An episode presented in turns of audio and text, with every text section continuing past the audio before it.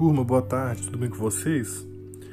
Eu estou preparando essa aula aqui em áudio, estou tentando fazer no formato de podcast, é a primeira vez que eu estou fazendo, então peço paciência para vocês se eu cometer alguns erros, com o objetivo de que vocês possam baixar e escutar em qualquer lugar, com qualquer conexão, seja uma conexão banda larga, ou seja alguém que está usando celular e usa uma conexão com dados, e aí para você baixar vídeo, assistir vídeo demora muito, né?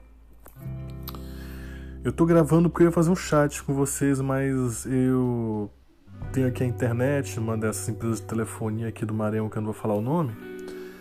E a internet começou a cair, tô ligando, eles não respondem para mim, né? Então eu vou tentar postar esse áudio depois com a minha internet de dados do celular, tá bom? Vamos recapitular, tá? A nossa última aula, eu trabalhei com vocês a aula sobre o Marshall McLuhan, o criador de conceitos como aldeia global, os meios como extensão, né? falei de meios frios, meios quentes. Ah, falamos que a visão do McLuhan condiciona a cultura e o modo de viver humano através da criação de tecnologia. Quer dizer, a cada tecnologia que se cria que é revolucionária, muda-se a cultura, a forma de viver. Né? O McLuhan defende isso e uma linha de pensadores contemporâneos também bebem na fonte do McLuhan. Isso foi dito em sala de aula, né? Depois de contextualizar isso, nós falamos do rádio, né? E fizemos uma caracterização do rádio em suas principais características, né? Ah, falamos de questões de interação, questões mercadológicas também, tá? E aí eu tinha passado uma atividade para vocês, né? Que era para que vocês escolhessem um meio baseado na tétrade, que é um conceito do McLuhan também, tá? Que diz pra gente o seguinte, né? São quatro perguntas que nos ajudam a analisar um meio e sua tecnologia. A primeira pergunta é: o que o meio aperfeiçoa? O que esse novo meio de comunicação está aperfeiçoando? Nós temos, nós temos que fazer essa reflexão. A segunda pergunta é: o que o meio torna obsoleto? Quer dizer, o que essa tecnologia, esse meio, essa linguagem está deixando para trás? Aposentou alguma coisa, né, do ponto de vista da tecnologia e da linguagem? Terceira pergunta: o que o meio retoma que já havia sido obsoleto anteriormente? Quer dizer, esse meio está resgatando alguma coisa que antes esteve à tona saiu de cena e volta com esse meio, isso é interessante porque no estudo da história a gente já falou isso, que a história é caótica, né? que, ela não é, que ela não é linear, ela é não linear e fragmentada. Então as coisas têm sempre alguns retornos, né? Então dá para analisar isso na história da comunicação. E o quarto, a quarta pergunta é no que o meio se transforma quando levado ao extremo.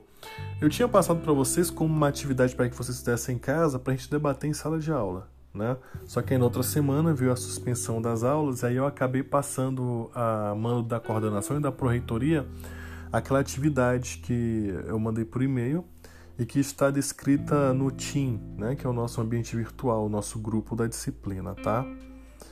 Então olha só, é, dadas essas coisas também, nós vimos coisas interessantes como as fases para chegar na aldeia global, que o McLuhan falava, né? A primeira fase, a fase oral, a fase da tribalização.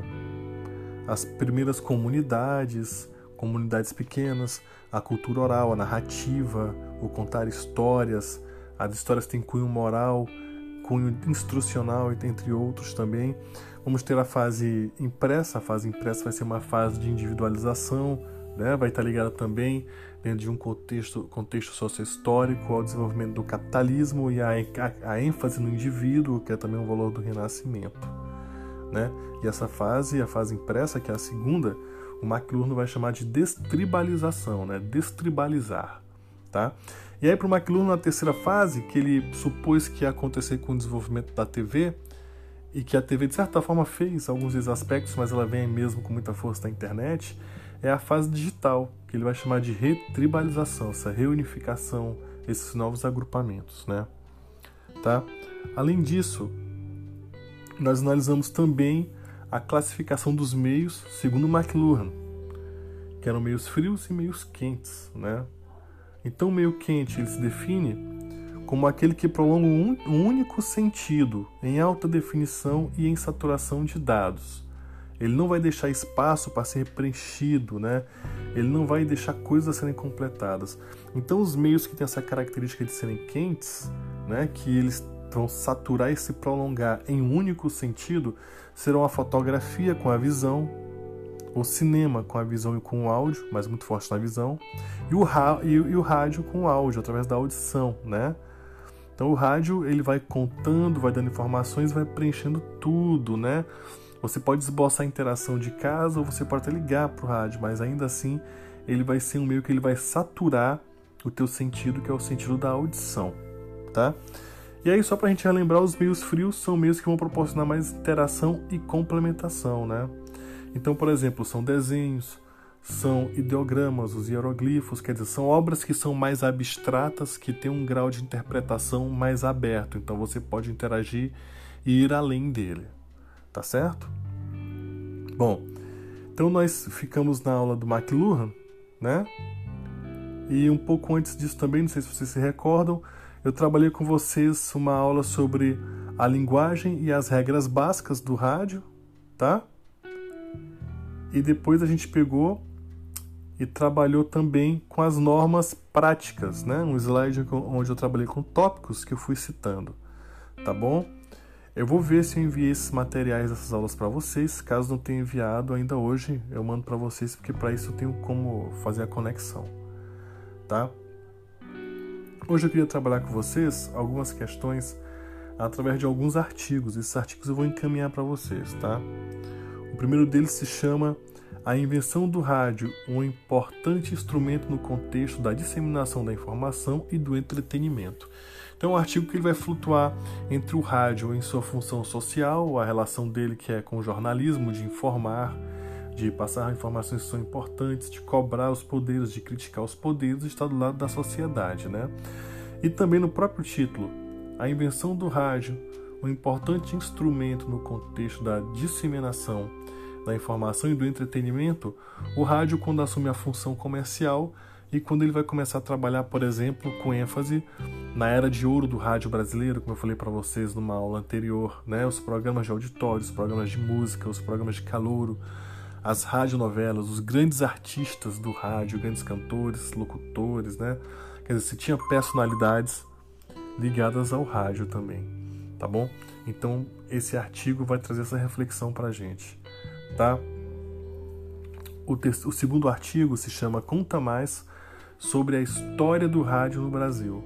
Ele vai reforçar a segunda aula que eu trabalhei com vocês em sala, que eu falei do rádio no Brasil. Né? Eu falei do rádio como invento surgindo no mundo, da contextualização do desenvolvimento tecnológico e econômico dele, até quando ele chega no Brasil. Né? Falamos de Getúlio Vargas, a regulamentação do rádio, uso da propaganda, falamos de Edgar Roquete Pinto também, e vamos até a fase de ouro do rádio, né? onde eu falei para vocês os programas de auditório.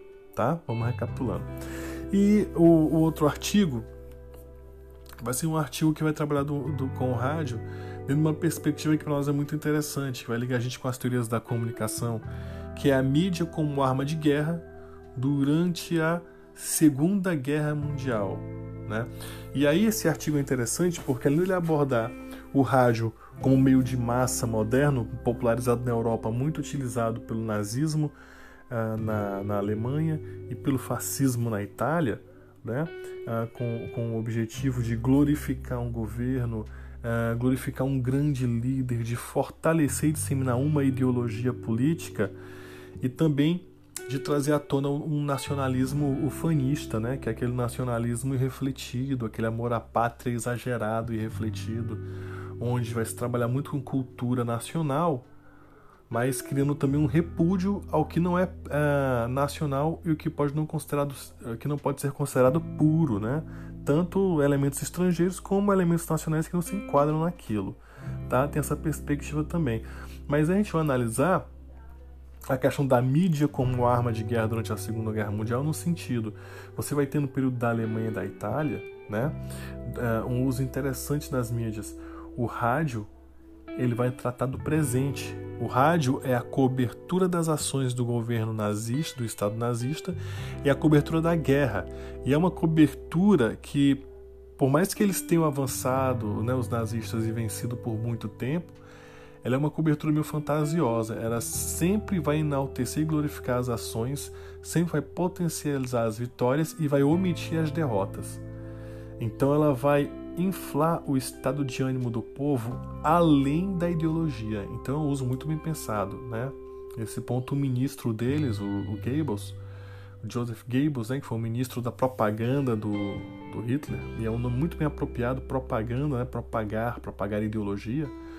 Ele foi muito competente, embora tenha usado isso para fins que nós condenamos, porque a gente já sabe, né? Nós estamos na história e nós todos temos muito repúdio ao nazismo, ao fascismo e, e outras coisas que seguem a linha parecida. Tá? E, a, e outro meio muito utilizado, que também é um meio moderno por excelência, foi o cinema. Então, enquanto o rádio falava do agora, arregimentando gente, o cinema falava dos heróis recentes e do passado glorioso da, Ita da, da Alemanha.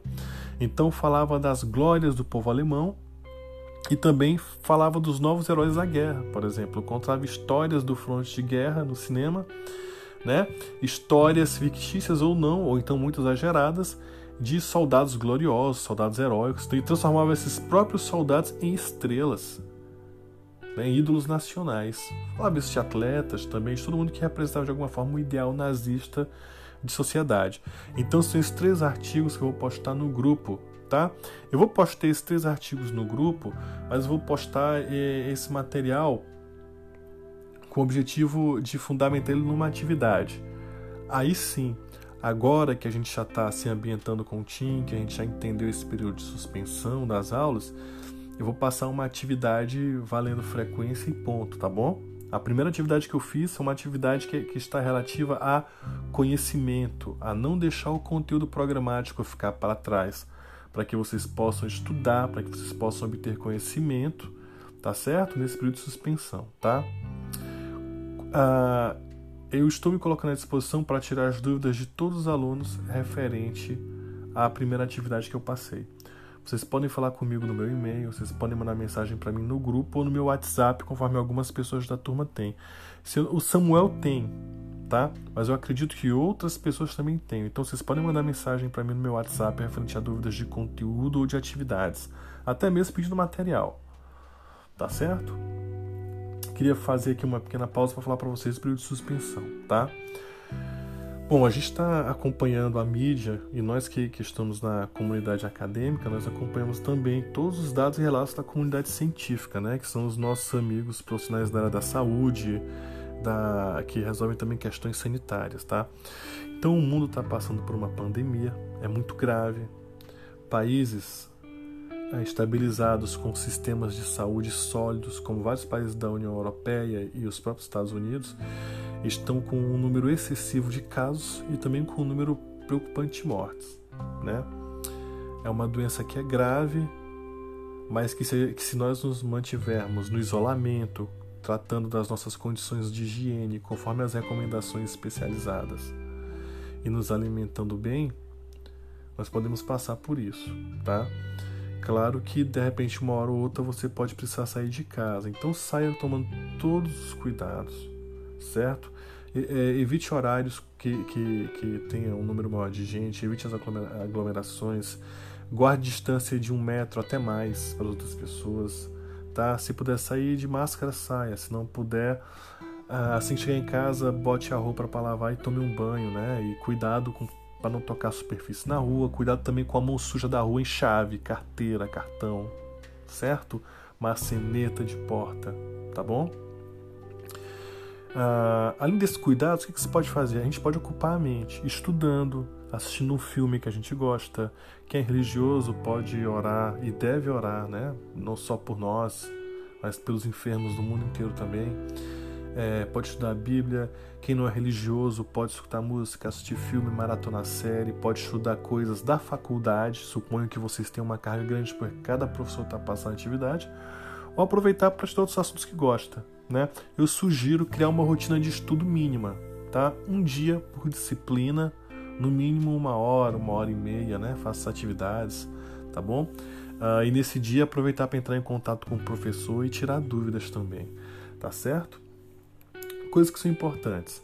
A gente tem que ter paciência porque isso vai afetar a relação com o trabalho, já está afetando a relação com a educação. Vai afetar gravemente a economia, já está afetando de uma forma gigantesca, mas vai passar, tá bom? E para passar a gente tem que estar tá vivo e bem. Então cuidem da mente de vocês, tenham uma mente sã, tá? Controlem os pensamentos, ah, estudem, ocupem bem a mente, tá certo? É, o que a gente tem que pensar? A gente tem que tomar cuidado, porque por mais que vocês não estejam num grupo de risco, porque sejam jovens saudáveis, né? Ah, algumas pessoas com quais vocês podem ter contato podem por algum momento estar. Então a gente tem que ter essa responsabilidade. É, não entrem em pânico, em histeria. Tem, gente, tem gente que tem ansiedade, tem gente que tem depressão, então fica muito abatido. Minha recomendação é: se você está seguindo todas as ordens técnicas da medicina, da ciência, da saúde, parabéns, está no caminho certo. Do re, o, restante não há nada o que fazer, tá? Mas o que, que eu queria orientar? Quando você for pegar informações sobre é, essa pandemia, pegue informações em canais de informação sérios. Pegue uma vez no dia para se informar e uma vez no final do dia para saber o que mudou e o que está acontecendo. Ponto. Ponto final. Não precisa ficar olhando toda hora querendo saber o número de mortes uh, o tempo todo, porque isso vai consumir a mente de vocês. Depois eu também acho que vocês não devem assistir vídeos, memes, imagens ou receber informações exorbitantes que às vezes são falsas. De, ou então são sensacionalistas de pessoas que estão sofrendo, que não estão conseguindo respirar. Tá? Já vi uns vídeos desse, pedi que não me mandassem mais. Então, nesse momento, vocês têm o direito de, de serem muito objetivos com as pessoas. Fulano, por favor, não mande esse material para mim nem para outras pessoas. Esse material é de serviço. Mande informações técnicas de prevenção. Mande informações que são que, que, que vão trabalhar a questão da esperança, como a questão referente à vacina ou antiviral, que são que, que, antivirais, que são os medicamentos. Mas essas imagens de gente sofrendo, gente morrendo, não. Tá certo? Então se protejam de todas as formas, tá? A mente é importante também. Tá bom? Eu acho que é fundamental que vocês estejam sempre muito bem, muito bem, ah, que eu poderia dizer, cobertos, né? Por qualquer aspecto desse que seja de ordem emocional, tá bom? Tá, uh, eu queria então uh, finalizar essa gravação agradecendo a vocês pela paciência e pelo entendimento de vocês de saberem que, que é uma coisa maior que o próprio Selma, né? O próprio Estado brasileiro não está conseguindo. O Estado é quem detém mais dinheiro, inclusive tem muitos cientistas à sua disposição é quem não está, não está conseguindo lidar com essa crise. O próprio setor privado também está colapsando. Então essas medidas são necessárias. Quanto mais tempo, quanto antes a gente se isolar e mais tempo a gente ficar separado, a gente vai conseguir conter a disseminação desse vírus, tá bom? Então quero desejar que todos vocês estejam abençoados por Deus, recebam muitas bênçãos de paz, de saúde, de amor junto aos seus familiares, tá? E me colocar à disposição para que nós possamos fazer esses debates, tá bom?